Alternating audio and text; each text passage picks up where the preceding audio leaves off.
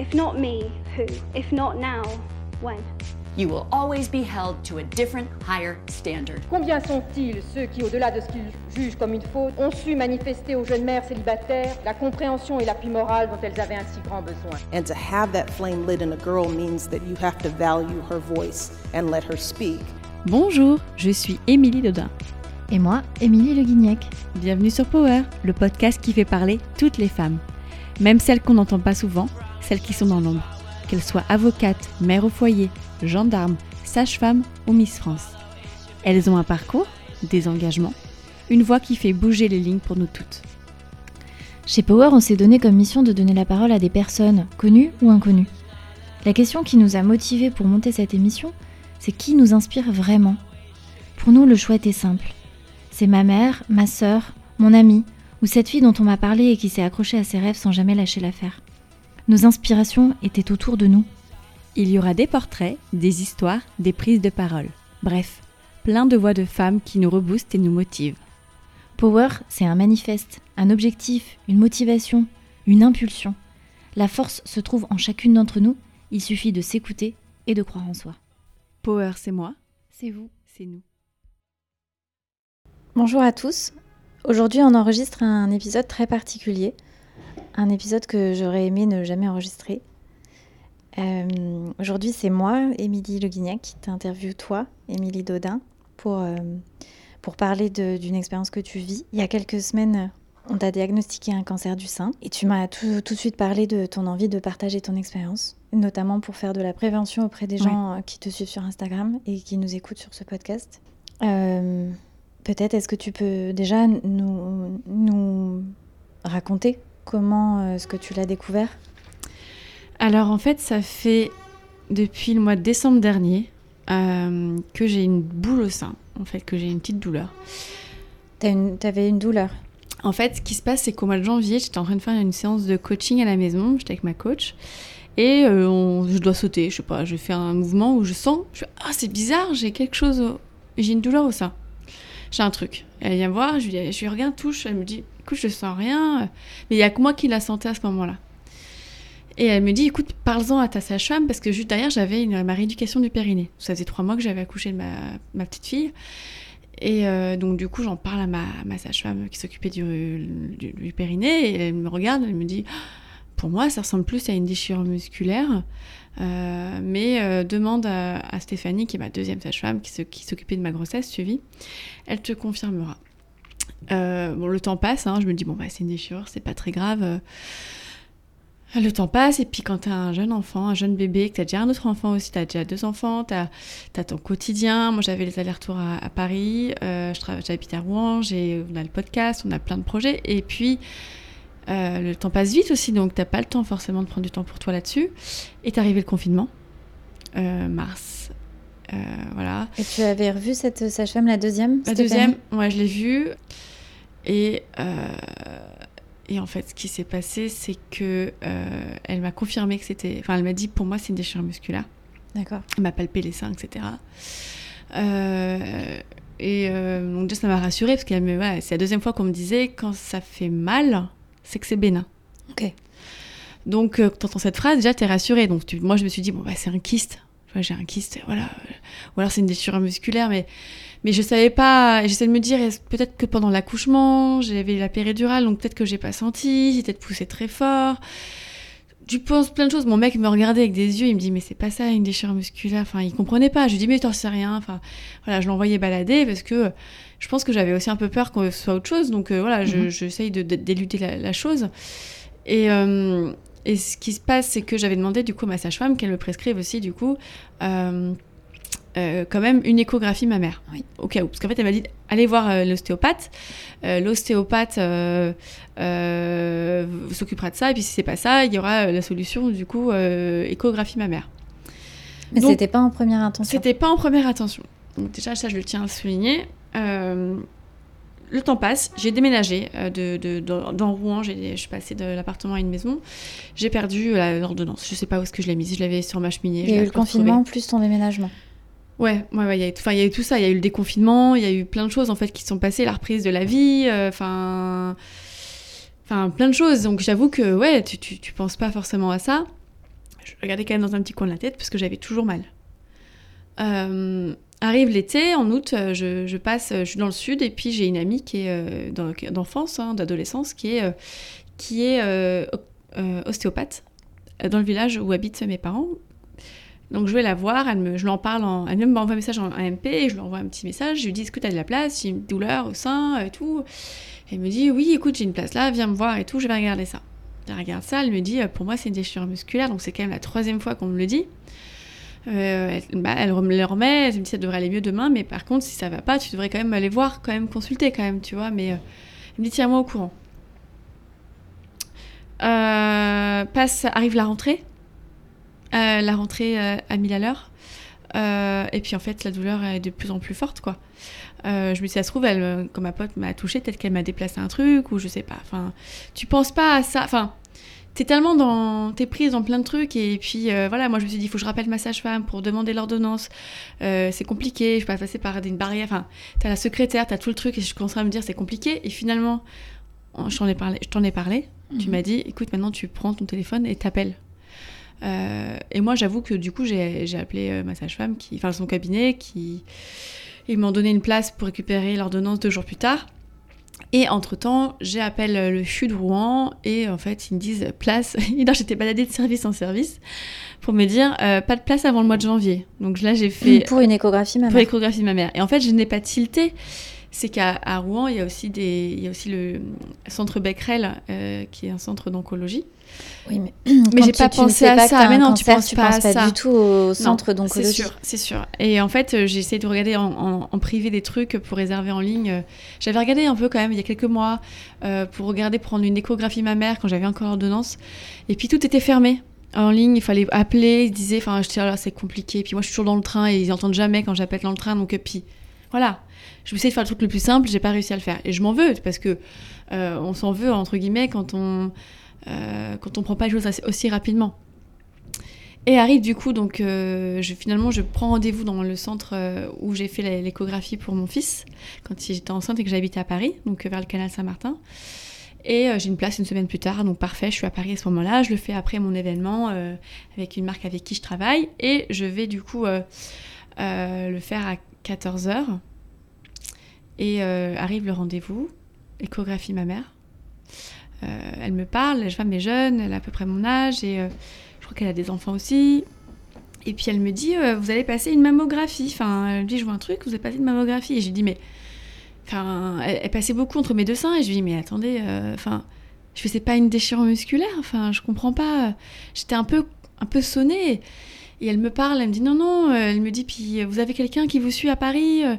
J'ai dit, bah, elle me dit, vous connaissez quelqu'un, au gynécologue? Et en fait, j'ai une amie qui est gynécologue à Paris. Euh, qui travaillait à, la pi- à Pitié-Salpêtrière avant. Je sais que son mari y travaille. Et du coup, je lui dis, bah, je connais quelqu'un. Elle me dit, vous voulez que je l'appelle? Je fais, non, non, mais je vais gérer, euh, je vais gérer ça. Donc, euh, arrive la mammo. Franchement, j'ai pas eu mal. J'avais très très peur parce qu'on dit toujours que ça fait très très mal les mammos, etc. Franchement, ça m'a rien fait. Enfin, je pense que j'étais peut-être un petit peu trop sonnée par ce qui venait de se passer ou je comprenais pas ce qui, enfin, qui m'arrivait. Ce qui est bien, c'est que ça a pu se passer tout de suite après. C'était la porte en face, en fait. T'es dans la cabine d'essayage, tu à droite écho, en face mammo. Donc c'est très bien pour ça. Euh, elle me dit d'attendre, donc là tu m'as rejoint. Ouais. Je t'ai demandé de revenir parce qu'on avait un rendez-vous avec un client juste derrière. Je dis, euh, Tu m'as dit, c'est grave. Je t'ai dit, écoute, je comprends pas, c'est grave, c'est ouais, j'étais complètement sonnée. Puis là, elle me fait venir, elle me dit, euh, j'ai pris rendez-vous pour une biopsie demain matin. Euh, j'ai fait, what, qu'est-ce qui se passe, quoi? Enfin, c'est quoi la biopsie? Enfin, j'étais complètement perdue. Elle me dit, ça va aller, vous inquiétez pas. Enfin, ça va aller, vous êtes prise en charge, quoi. En gros. euh, euh, donc, donc, je sors de là avec les infos, je- j'envoie le compte rendu à mon ami gynécologue qui m'appelle, le- qui m'appelle. Ok, voilà, voilà. Et puis en fait, le lendemain matin, elle me rappelle. J'allais avoir les- la, la biopsie. Mhm. Et en fait, en tapant euh, dans Google, j'ai compris, en fait, j'avais quelque chose que je n'avais pas vu, c'est que la masse qui était retrouvée dans mon sein était classée ACR5. Il faut savoir qu'ils classent en fait les nodules qui sont dans le sein selon un risque potentiel euh, d'avoir un cancer. ACR5, c'est c'est pas le niveau le plus élevé, je crois que c'est jusqu'à 6. Euh, 5, ça veut dire que j'ai 90% de chance d'avoir euh, une tumeur. Ok. Euh, Oui, parce qu'à l'échographie, ils peuvent pas poser de diagnostic. Non, Ils en fait, c'est. une probabilité. En fait, voilà, en fait, il voit juste là par rapport à la masse, par rapport à tout ça. C'est ça qui va plutôt dire. Je pense que j'ai pas encore toutes les subtilités euh, par rapport à ça, mais ça leur donnait une première indication. Mhm. La biopsie qui a été faite a été envoyée dans un laboratoire et au bout d'une semaine, tu as les rendez-vous. Tu dois aller voir généralement un oncologue euh, pour avoir la, la suite des rendez-vous. Et en fait, mon amie, vu que son mari travaille à la Pi- Pitié-Salpêtrière, a pris rendez-vous avec un professeur. C'est le professeur Usan. Euh, c'est une femme euh, remarquable.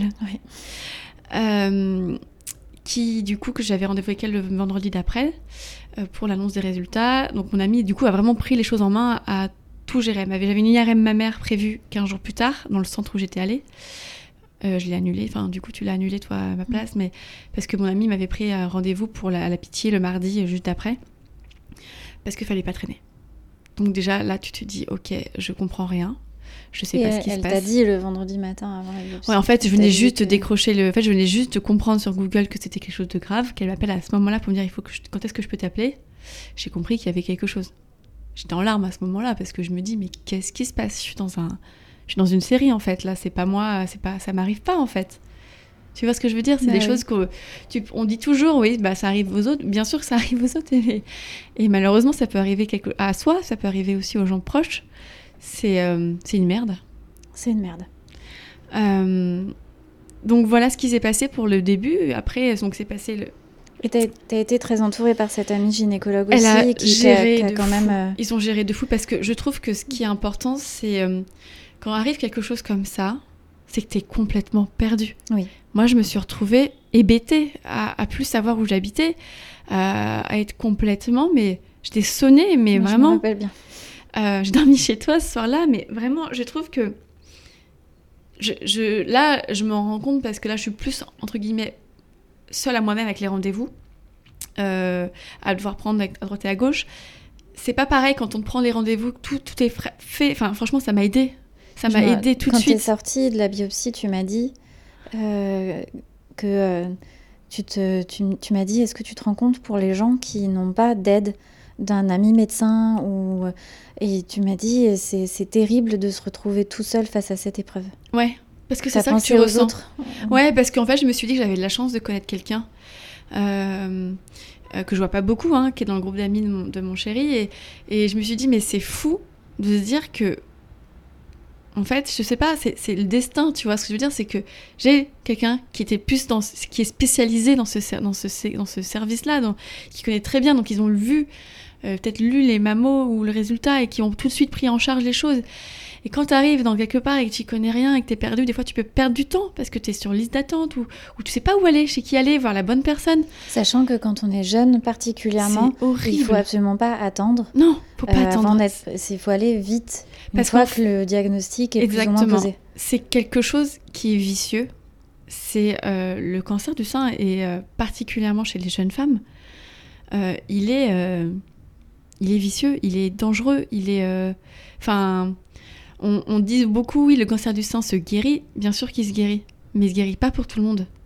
Malheureusement, il y a encore des femmes qui meurent tous les ans. Et, euh, et c'est ça, en fait, moi, la première chose qui m'est tombée dessus. Donc déjà, ça, la triste ironique, c'est que euh, mon cancer du sein a été détecté un 1er octobre, en plein mois d'octobre rose. Enfin, le début, on va dire, de ça a, été, a commencé à cette date-là. C'est complètement ironique, mais en même temps, dans ma chance, c'est une chance pour moi. C'est parce que du coup, là, tout le monde est au taquet, tout le monde... euh, Oui. ils réagissent vite, ils savent ce que c'est, et on en parle, et du coup, les choses sont plus rapides là-dessus. C'est une, c'est quand même, euh, une- c'est l'aide quoi. Et ce qui se passe, c'est que du coup, donc j'ai tout enchaîné, j'ai dû refaire une deuxième biopsie parce qu'en fait, euh, j'avais six nodules dans le sein droit. Enfin, j'ai toujours six nodules dans le sein droit euh, qui ne m'avaient pas dit du tout lors, lors de la première biopsie. Et biopsie puis échographie, enfin, j'avais pas compris. Je crois qu'il n'y en avait que trois. En fait, il y en avait six. Donc du coup, ils ont dû refaire une deuxième biopsie à l'hôpital pour, euh, pour voir si euh, la biopsie qui était, euh, pardon, la nodule qui était plus loin de ma grosse, de ma grosse boule est aussi cancérigène. Ça l'est. Et en fait, le vendredi, du coup, j'ai eu le rendez-vous avec euh, le professeur Usan qui m'a confirmé que c'était bien un cancer euh, du sein triple avec ton négatif. Qui Ouais. Ouais, ouais, il était là. Donc c'est un cancer du sein triple négatif. euh, qui touche environ 15% des femmes euh, qui ont un cancer du sein. C'est l'un des plus vicieux. Euh, parce qu'il est Parce qu'il y a plusieurs types de cancers Oui. en fonction du type de cellules exactement cancéreuses qui se retrouvent dans la tumeur. Et ça, il l'analyse avec la biopsie Oui. au laboratoire, Mm. qui regarde les cellules et peut analyser et dire voilà, ces cellules-là, elles sont de type euh, basal, de type euh, triple négatif, etc. Ouais. Ils font des tests enfin tous les trucs que je comprends plus trop. Enfin, je peux pas, vu que je suis pas du tout dans ces, dans ces les autres, types de cancers, je les connais moins parce que du coup, je suis pas concernée par cela. Je crois qu'ils se guérissent mieux. Euh, mais du coup, celui-ci, celui que j'ai, est compliqué parce que euh, euh, il y a un gros risque de récidive dans les 5 ans.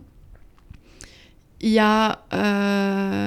moi, j'ai pas d'antécédents dans ma famille. Donc, déjà, c'était aussi la première claque. C'est que si j'avais su que dans ma famille il y avait quelqu'un qui avait un cancer du sein, déjà, peut-être que je me suis dit, bon, j'aurais peut-être été alertée dans ma famille, j'aurais été plus en alerte.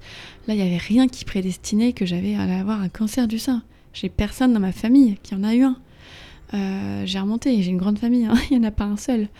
Euh, donc c'est pour ça aussi qu'il est compliqué et c'est aussi parce qu'en fait, il- on peut ne pas réagir à la chimiothérapie. C'est ça qui est terrible. C'est qu'en fait, euh, la recherche maintenant se développe beaucoup sur le triple négatif parce qu'il touche vraiment des femmes jeunes. Mhm. Je J'ai 33 ans, je suis pas la plus jeune, hein, euh, malheureusement. C'est euh, c'est une merde, quoi. J'ai pas d'autres mots par rapport à, à ça. D'autres qui vont dire ouais c'est une chance d'avoir un cancer du sein. Euh, je dirais quand non, enfin peut-être que c'est quelque chose comme ça que vous allez le vivre pour certaines choses, mais moi j'ai pas besoin de ça pour euh, pour me rendre compte que la vie elle est belle et qu'elle peut être aussi tragique et qu'elle est elle est courte et que moi la première chose que j'ai pensé c'est j'ai envie de voir mes enfants grandir en fait. C'est j'ai pas envie, ma fille elle a un an. Enfin c'est injuste. Comment est-ce que tu, tu, tu gères justement par rapport aux enfants? Euh, moi, je suis du principe que les enfants sont des éponges, donc il faut leur dire. Parce que quand j'avais vécu ma fausse couche, mon fils avait changé de comportement. Il, était, il avait 18 mois, non même pas, il avait 15-16 mois. Il avait senti qu'il y avait un truc qui allait pas. Et, je pense qu'il faut parler aux enfants. Parce que, euh, parce que déjà, ce soir-là, mon caractère avait complètement changé. Ma fille s'était remise à plus dormir la nuit alors qu'elle dormait. Mon fils s'est réveillé avec des cauchemars et elle me réclamait. Euh, ma fille me fait des câlins, elle me suit la trace. Et c'est... euh, ils sentent qu'il y a quelque chose qui va pas, que leur mère elle va pas bien. Ça fait longtemps que je dis à mon fils attention, me fais pas mal là, j'ai une boule au sein, j'ai mal, etc. Euh, en plus, je suis revenue avec la biopsie, avec le sein, avec euh, j'ai un gros bleu, un gros, une grosse échymose au niveau de la, de la poitrine, donc euh, il sent qu'il y avait quelque chose qui allait pas. Donc je lui ai dit, maman, elle est malade, euh, elle va, elle va aller, elle va guérir. Euh, mais pas le choix en fait. Il n'y a pas le choix coup, et, tu, et tu vas guérir. Hmm. Mais du coup, ouais, je suis allée à, la librairie, euh, euh, à l'Armitière à Rouen, acheter, euh, commander des livres parce qu'ils n'avaient pas de livre là-dessus euh, disponible. Et je voulais qu'il- avoir un livre parce qu'il adore les livres et pouvoir lui expliquer qu'il puisse le relire plusieurs fois parce que là il est un peu petit. Mais là je suis partie sur au moins un an et demi de vie entre guillemets un peu un peu plus dans la maladie parce que parce que j'ai expliqué un peu le protocole qui se passe. Mais et du coup j'ai besoin que lui il soit il soit un peu accompagné par la Donc, lecture C'est des livres pour enfants Ouais. pour expliquer euh, la Ouais. maladie. euh, je l'ai pas encore été récupéré, c'est Ma mère est une pirate, je crois. Puis il y en a d'autres que- un autre que j'ai commandé. En fait, j'ai demandé à la, à la libraire euh, quel livre à me conseiller. Elle m'a demandé euh, quel type de. Enfin voilà, c'était. Pour moi, c'était c'était la famille. Oui, j'ai dit, bah c'est moi. Elle m'a regardé, elle m'a dit, c'est pour un cancer. J'ai dit oui. On voyait. Enfin, en fait, je me suis retenue de pas pleurer. C'est horrible parce que tu te retiens, tu fais que te retenir. Ce jour-là, je crois que j'ai fait. C'était le, premier- le lendemain d'avoir appris euh, la nouvelle qui m'arrivait. Alors qu'on a mis un diagnostic sur ce qui se passait. Et, euh, c'était, c'était difficile de dire c'est, complètement irréel là ce qui m'arrive. Et je me mets à pleurer et à me retenir mes larmes et, euh, et me dire ouais donc là donc là du coup j'ai commandé, je vais recevoir, on va commencer à en parler. Euh, je vais pas le forcer parce que il a trois ans et demi, j'ai pas envie qu'il fasse des cauchemars à le traumatiser, mais je veux juste qu'il puisse avoir ce refuge là s'il a besoin Oui. de comprendre. T'apporter Euh, le livre si, voilà. par exemple, euh, tu Voilà, il a- pose des questions, le- etc. le Parce que aussi maîtriser ça. voilà, en fait, c'est un livre, de ce que j'ai vu, c'est une maman qui s'est fait une mastectomie, donc il y a un sein en moins, et euh, c'est pas encore mon cas. En fait, avec les triples négatifs, le traitement, il est vraiment particulier. C'est que je commence par six mois de chimiothérapie, Mhm. Donc ça va pas tarder à commencer, ça serait le 2 novembre. Euh, ensuite, euh, ce sera toutes les deux semaines. C'est une, c'est euh, une EC, c'est, euh, je sais pas le nom exact. Euh, c'est vraiment un traitement euh, très fort. On ne peut en prendre que 6 doses pour le corps humain. J'en ai toute 4. une vie. Ouais, j'en ai 4. Euh, faut voir, parce que sinon le cœur il le supporte pas plus.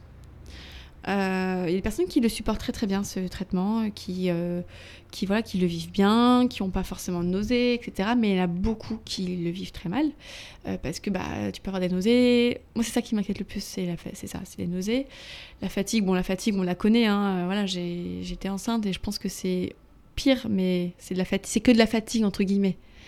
Les nausées, je trouve ça difficile. Et il y a aussi la perte de cheveux, euh, qui dans mon cas va être forcément totale. Ça, c'est quelque chose qu'ils t'ont préparé en te disant que Oui. ça allait arriver. Alors on m'a plus ou moins dit que si je mettais le casque, un casque réfrigérant, je ne perdrais pas mes cheveux.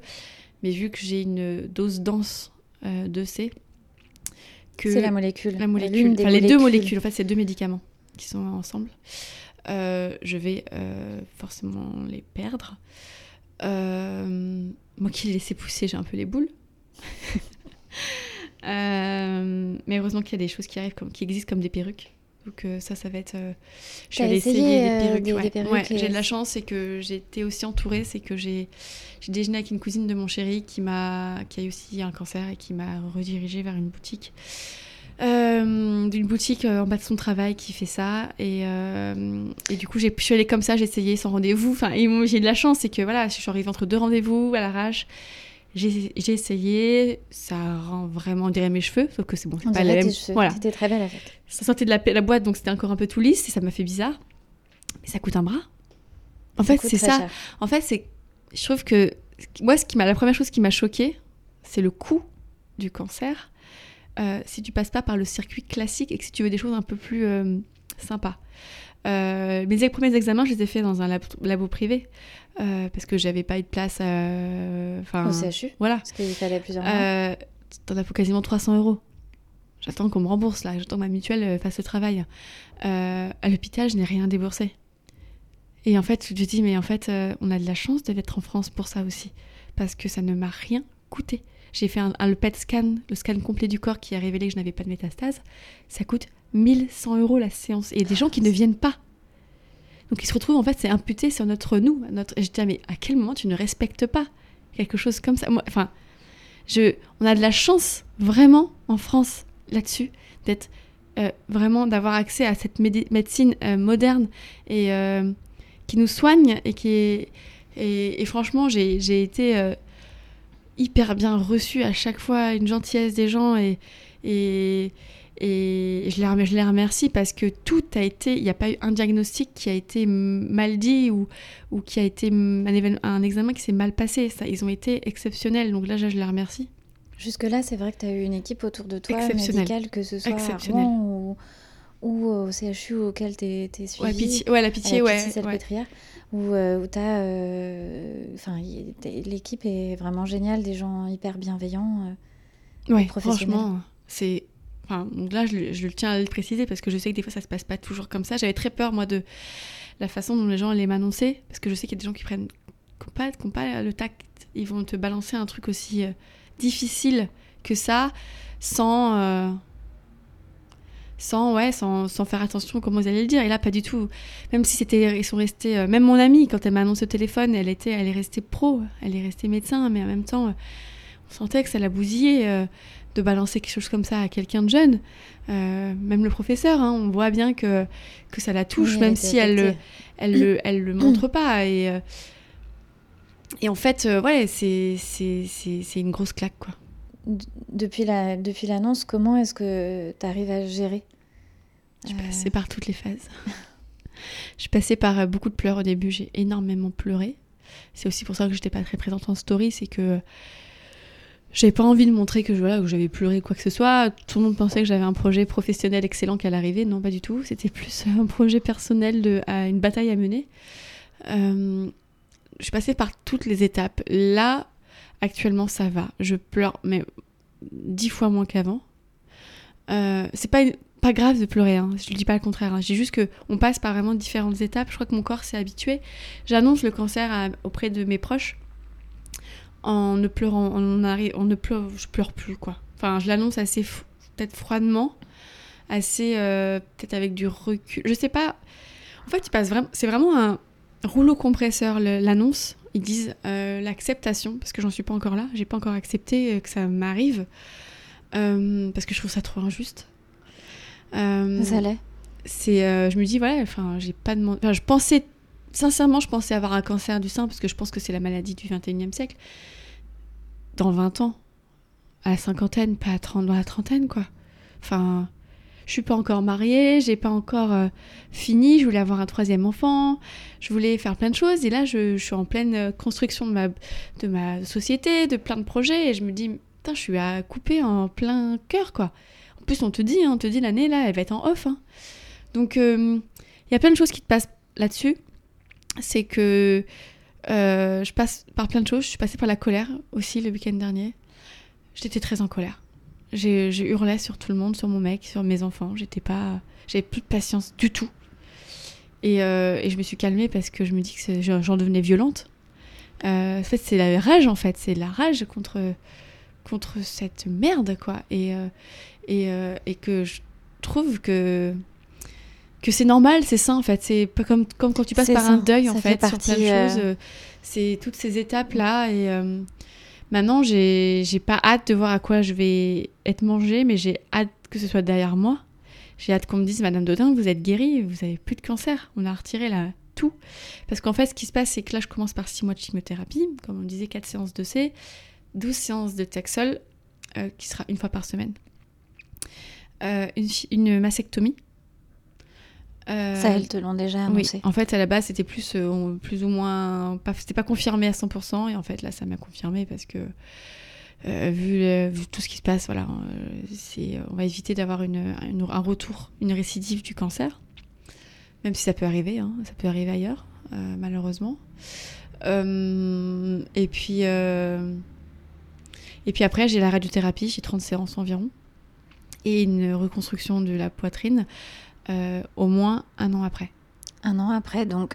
Après la fin de la radiothérapie. Ah, après- ok. Euh, donc ce serait vers euh, peut-être juin, juin 2022. Mhm. Euh, donc ouais, j'ai encore six mois avec ma poitrine, comme telle que je la connais, telle que je l'ai quasiment toujours connue. J'aime ma poitrine, ça me saoule. Non, non, mais c'est vrai. C'est. C'est quelque chose, ça fait partie de soi. Moi, j'ai toujours adoré ma poitrine, quoi. Elle est parfaite, elle tient bien. Euh, voilà, faut pas, j'ai pas honte de le dire, euh, mais c'est juste que euh, c'est euh, ouais, c'est fait chier, quoi. c'est une parler poliment. Ouais, c'est. Euh, même si c'est pour euh, que je guérisse, Bien ça c'est sûr, mais ça va être euh, difficile. Et ils m'ont dit aussi que c'est pour ça aussi qu'ils font pas tout de suite la reconstruction. Il y a plein de choses, hein, mais il y a aussi parce que il faut que les gens aussi fassent le deuil de ce membre en moins, de ce qu'ils viennent de traverser aussi, qui est pas évident du tout. Donc ouais, ça va être euh, la prochaine étape. Et par rapport au travail, parce que tu disais que tu étais en pleine construction de ton, ton activité, mais toi, tu es travailleuse indépendante. Ouais. Euh, euh, et c'est pas, ça te mène dans une situation qui est, un peu, qui est plus précaire malgré tout que quand euh, on est en CDI. Alors, il y a plein de choses. Ouais, c'est que déjà, quand tu es à ton compte, il faut absolument avoir une prévoyance. Euh, c'est quelque chose que je n'ai pas fait. Euh, tout simplement parce que quand j'ai changé de société l'année dernière, je devais renvoyer les papiers, je l'ai pas fait. J'avais le livre à écrire, j'avais le déménagement, j'avais plein de trucs et je l'ai pas fait. Et c'est quelque chose dont je. Enfin, je viens d'avoir un bébé aussi, donc j'étais vraiment à l'ouest total, je l'ai pas fait, je le regrette. Parce qu'on se dit pas à 33 ans. Non, et en plus, le pire, c'est que moi, j'ai- un conseiller en patrimoine que j'ai vu euh, qui m'a dit faut le faire. Et en fait j'ai dit bah je l'ai revu début septembre je dis peut-être qu'on le fasse et tout. Il m'a dit oui oui on va le faire. Mais en fait euh, limite j'aurais dû le faire en fait. J'aurais dû faire les papiers et le faire tout de suite si je- mais bon on peut pas prévoir. Donc là c'est en cours on va voir euh, comment ça se passe. Et il y a aussi le fait que je ne suis pas seule dans ma société. Ma société aussi repose sur moi mais je ne suis pas seule. J'ai euh, j'ai aussi quelqu'un qui travaille avec moi Charlotte Euh, et puis puis il y a tout le reste en fait donc du coup vu que moi je suis quand même hyper active, euh, je compte pas arrêter totalement de travailler. Euh, j'ai besoin de continuer à la fois mentalement et à la fois aussi financièrement. Parce que ça, c'est une question que tu as posée au docteur Usan. Oui, et aussi à l'oncologue qui me suit à, à Rouen. Euh, en fait, euh, étant à mon compte, c'est quand même compliqué.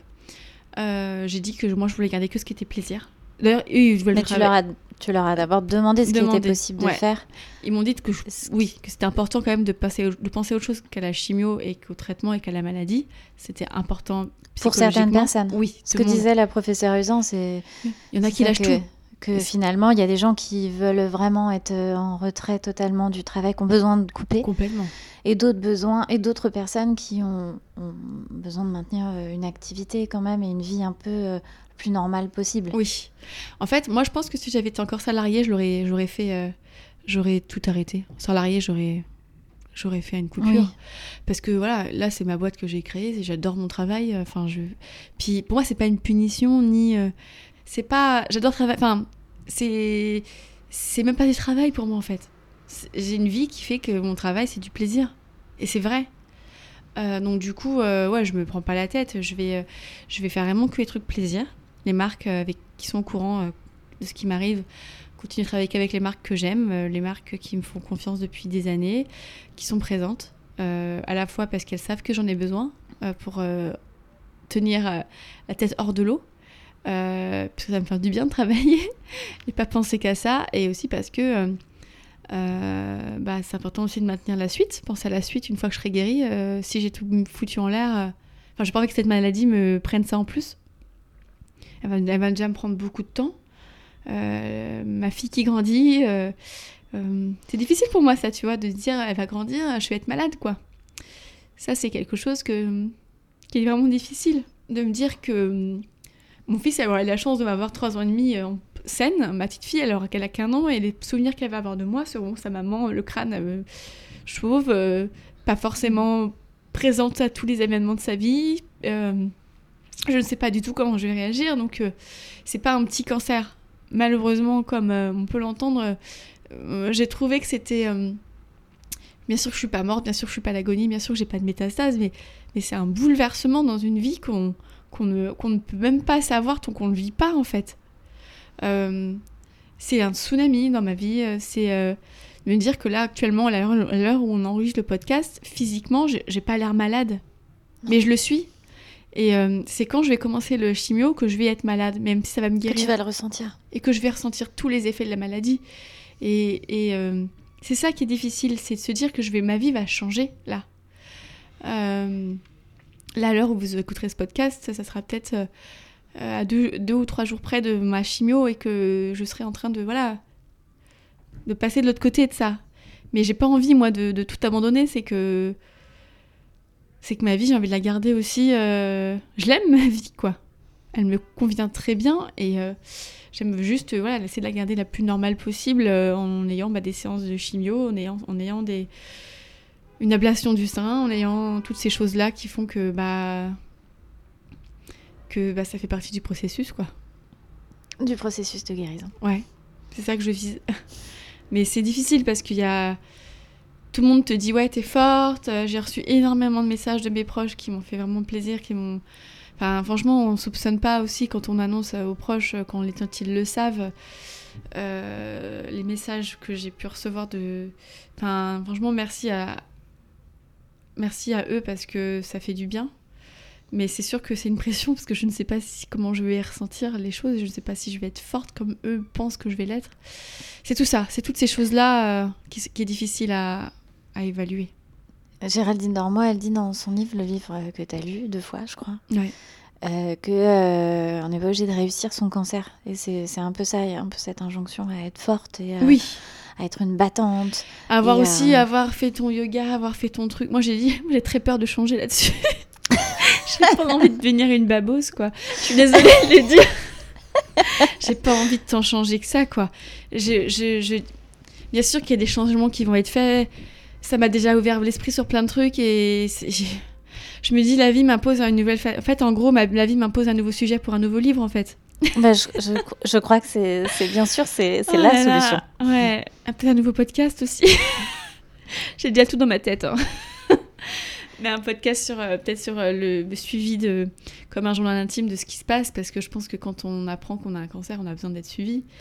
Oui, c'est quelque chose parce que là, depuis que tu le sais, tu as rencontré pas mal de gens ou dont les proches avaient traversé la maladie ou qui avaient traversé la maladie. Tu as eu beaucoup, je crois que tu as même eu Géraldine par texto. J'ai eu Juliette aussi qui a eu Euh, un cancer, mais en fait ce qui se passe c'est que aucune que j'ai rencontré n'a eu le cancer que j'ai eu.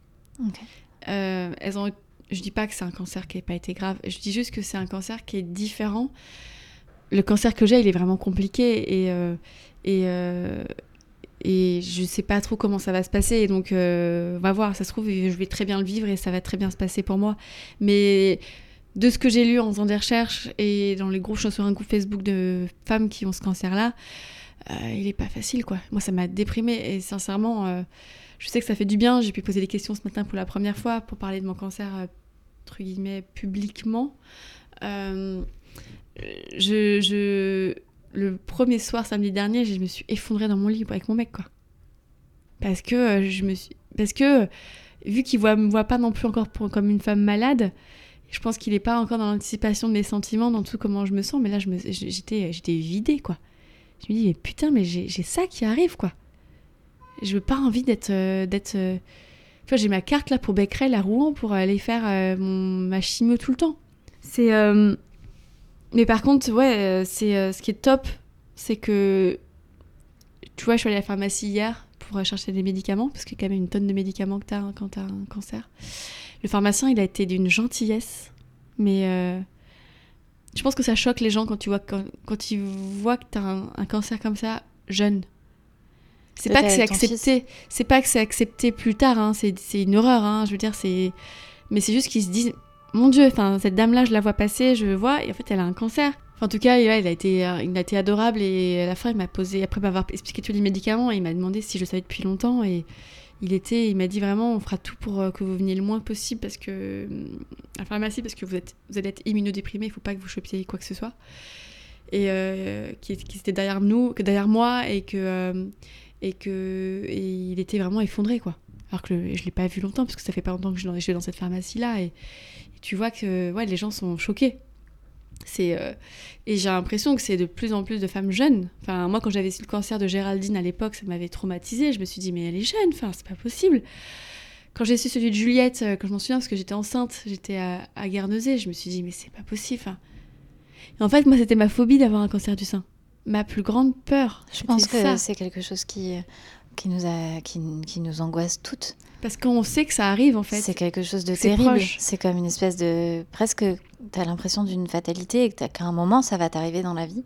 Ouais, moi je me suis dit, mais sincèrement, je pensais pas du tout l'avoir ça maintenant. Je me suis dit, ça va arriver plus tard.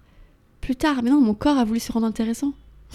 Il a voulu se dire, euh, non, non, Émilie, écoute, là, t'as fait deux enfants, qu'est-ce que tu peux faire peut être sympa Euh, Tu m'as écrit au tout début, quand tu l'as su. Ouais. Tu m'as dit, c'est mon destin.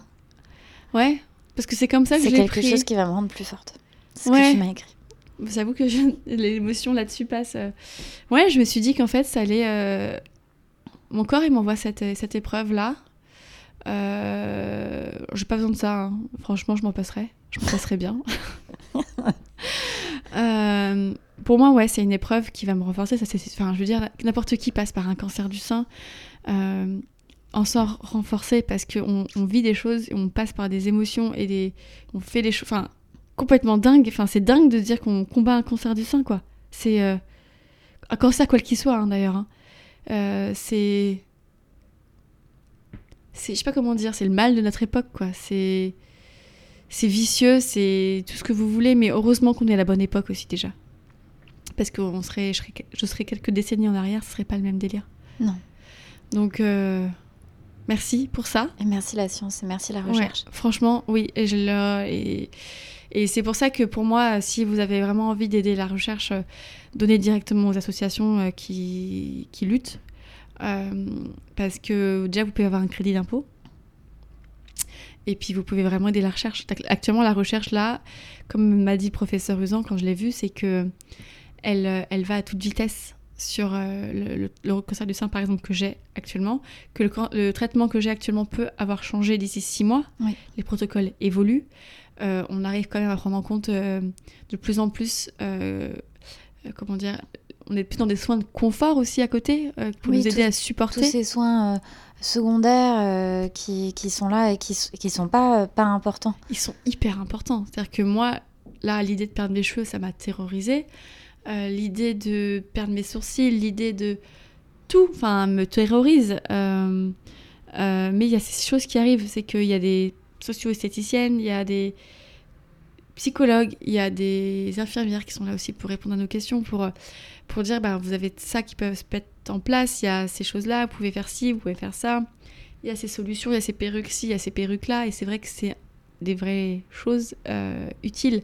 Si vous, avez envie, si vous avez les cheveux longs, n'hésitez vraiment pas à les couper, si vous avez envie de les couper, à les demandez à votre coiffeur de pouvoir les récupérer pour des associations, c'est hyper important. Il y a l'association Fake Hair dans le Caire. On le mettra euh, du coup dans le descriptif du podcast euh, qui récupère les cheveux pour faire des perruques qui sont vendues à un prix qui est dix fois moins que d'autres. Euh, c'est hyper important, c'est-à-dire que c'est plus facile le cancer du sein quand on a aussi de l'argent parce qu'on peut se permettre de se payer des perruques qui font des vrais cheveux, qui on peut se permettre de payer des fois des, plus de confort.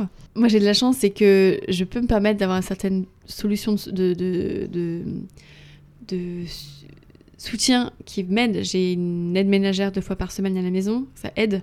Il y a des gens qui sont malades qui peuvent même pas se payer ça. Et tu peux pas. Enfin, je veux dire, je trouve que là-dessus c'est très injuste ce qui se passe. La maladie, elle est injuste parce que euh, moi, entre guillemets, je suis privilégiée par rapport à d'autres, euh, par rapport à, la, à, mon train de vie, même si euh, ça va sûrement changer avec le cancer. mais c'est vrai que c'est, c'est une maladie dégueulasse, quoi, là-dessus. Parce qu'il y a des gens qui n'ont pas les moyens de se payer, des fois même.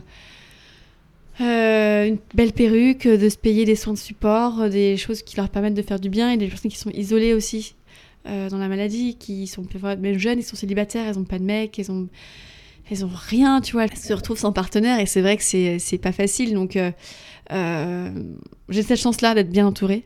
Ma mère va monter euh, pour ma deuxième chimio. je suis quand même des amis, j'ai des voilà.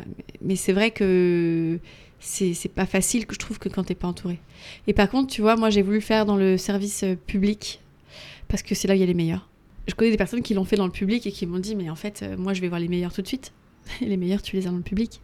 Euh, et, surtout, euh, enfin, t'es hyper bien entouré, quoi. Enfin, moi, je trouve qu'en tout cas, euh, j'ai demandé du coup à une amie qui était qui est psychologue dans un et tu vois, encore une fois, j'ai de, la chance et que j'ai demandé à une amie que je connais qui était dans le centre où je, où je vais aller avec elle, qui travaille là-bas, pour qu'elle me dise qui est le meilleur à ton avis, qui puisse être plus humain et plus pro euh, pour me suivre. Euh, et elle m'a trouvé quelqu'un qui est super et qui a été génial, qui a pris ces deux heures avec moi pour tout m'expliquer, qui m'a prise à l'heure. Euh, je suis dans le public, hein. qui a été parfait et franchement, heureusement quoi. Et une des raisons principales, peut-être la raison principale pour laquelle tu voulais faire ce podcast, et aussi en parler ouvertement à ta communauté, c'était que tu voulais faire de la prévention. Ouais, en fait, euh, on parle beaucoup d'Octobre Rose parce que c'est en octobre, etc. Et c'est très bien. Mais c'est pas. Pour moi, ça devrait être toute l'année qu'on devrait faire la prévention euh, pour le cancer du sein.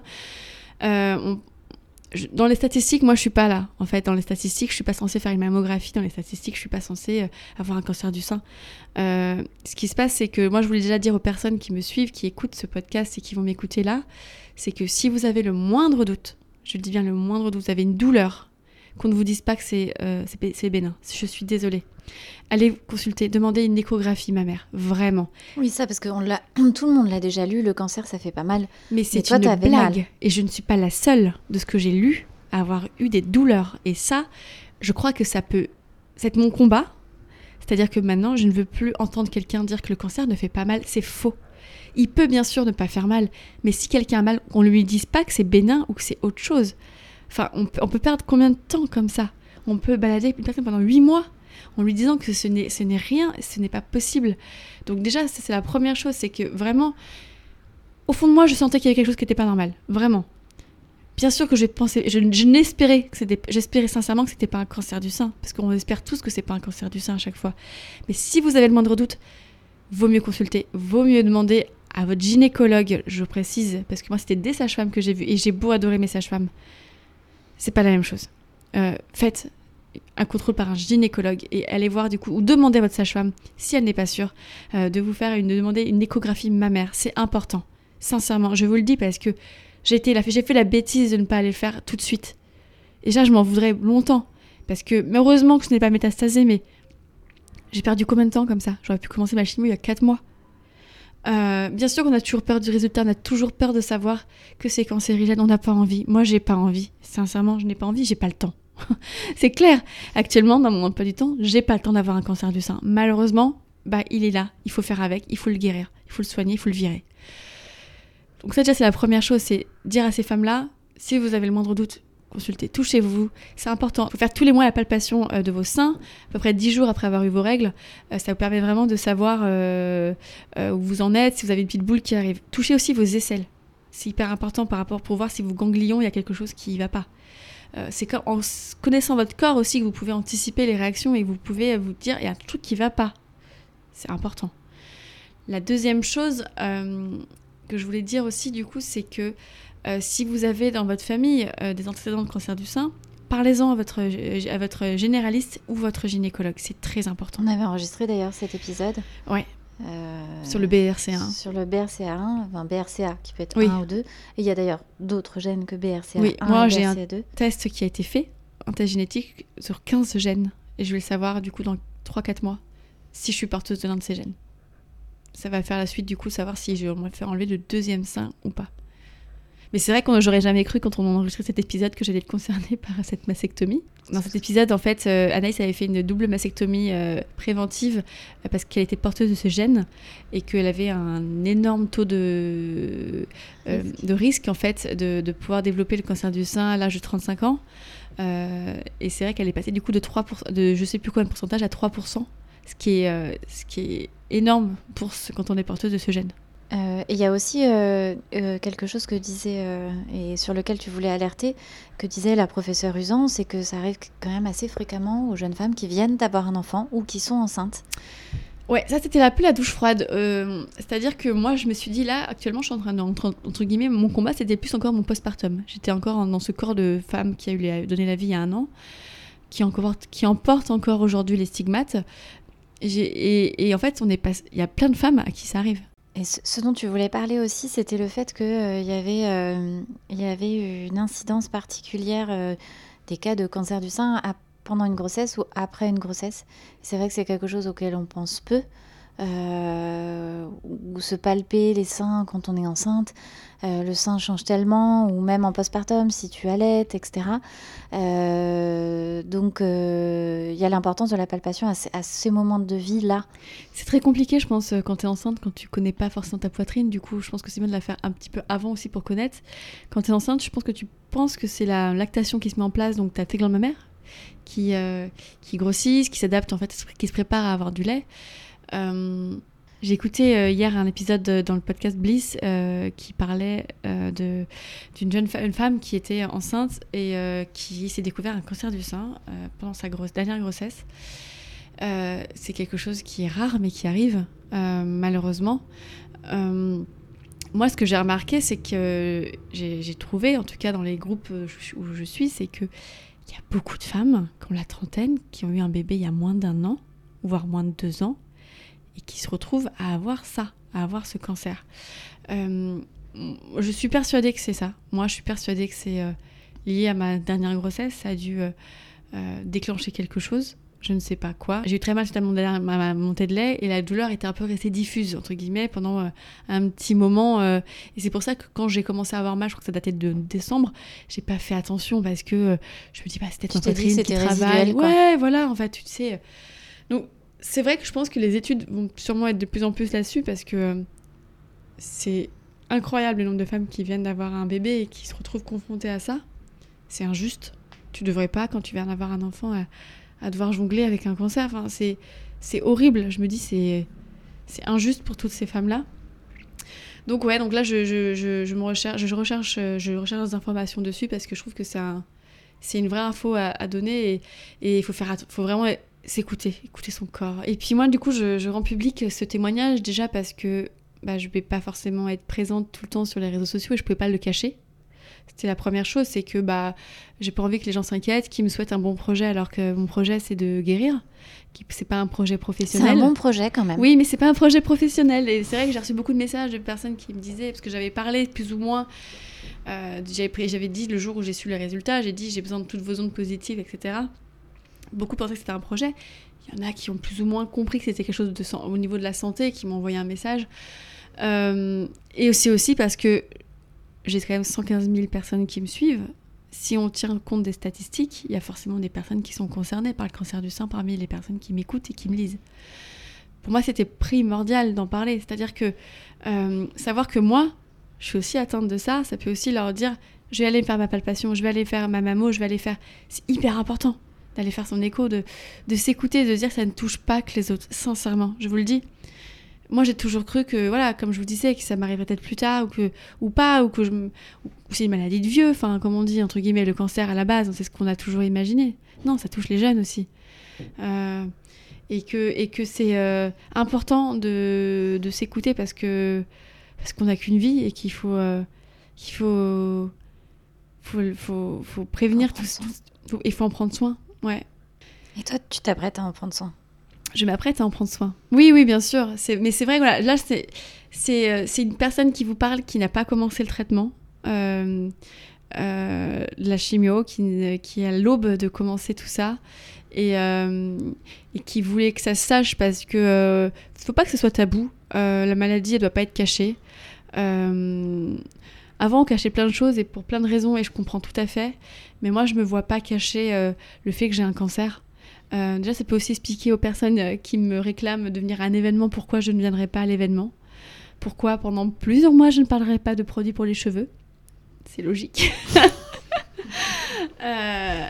que j'adore toujours autant la cosmétique, que j'adore toujours autant travailler, faire des photos, ma vie de famille, mais que je vais travailler différemment, que euh, je peux aussi avoir des moments down, que je peux aussi être fatiguée, mais que je peux aussi être heureuse et que, que je vais me battre contre cette, euh, ce cancer, ce crabe, et euh, que j'espère sincèrement gagner la bataille. Merci, Émilie, de- d'avoir partagé avec nous ton expérience. Je pense que c'est vraiment très important de libérer la parole autour de ça et de pas faire du cancer une deux, enfin, comme une deuxième peine Oui. et d'être labellisée cancéreuse ou qui a eu un cancer Ouais. ou euh, euh, de libérer la parole là-dessus. Et ce n'est pas un tabou. La maladie n'est pas un tabou. Non, et puis c'est pas ce qui va me définir. Ça, sera, ça fait partie de, de moi parce que c'est ce qui, c'est mon nouveau combat. Probablement mon prochain livre. je rigole, mais c'est, j'ai beaucoup de beaux en tête depuis euh, que voilà que ça m'est arrivé. et J'ai envie de- peut-être du coup de partager l'expérience que je vais vivre euh, dans les deux prochaines années euh, par l'écriture. Euh, et, voilà, il faut se dire que ça ne touche pas que les autres, ça vraiment. Et c'est ça. Si je peux vraiment, si je peux vraiment aider les personnes à éviter qu'elles soient malades ou à se découvrir la maladie à temps parce qu'elles ont écouté le podcast et qu'elles se sont dit attends moi j'ai un truc qui va pas ou je fais de la prévention faites-le et sincèrement et je demande vraiment au- aussi aux, marques qui vont écouter qui, et de, de, de soutenir euh, vraiment ces femmes qui passent par là leur euh, c'est des consommatrices c'est des euh, elles ne doivent pas être invisibles et d'être uniquement à la vue de tout le monde au mois d'octobre euh, quand on soutient Octobre Rose, on soutient la- le cancer toute l'année. C'est euh, une lutte à l'année, c'est pas une lutte euh, mensuelle, euh, une lutte euh, une fois dans l'année pour euh, faire bien. Euh, Comme le féminisme. voilà, c'est euh, c'est vraiment important pour moi de le dire parce que euh, je veux voir de quoi demain sera fait là-dessus. Euh, et et j'ai vraiment hâte de voir euh, euh, les gens s'engager et les gens aussi prendre soin d'eux et, et, et prendre la parole aussi sur, ce- sur, sur ce cancer.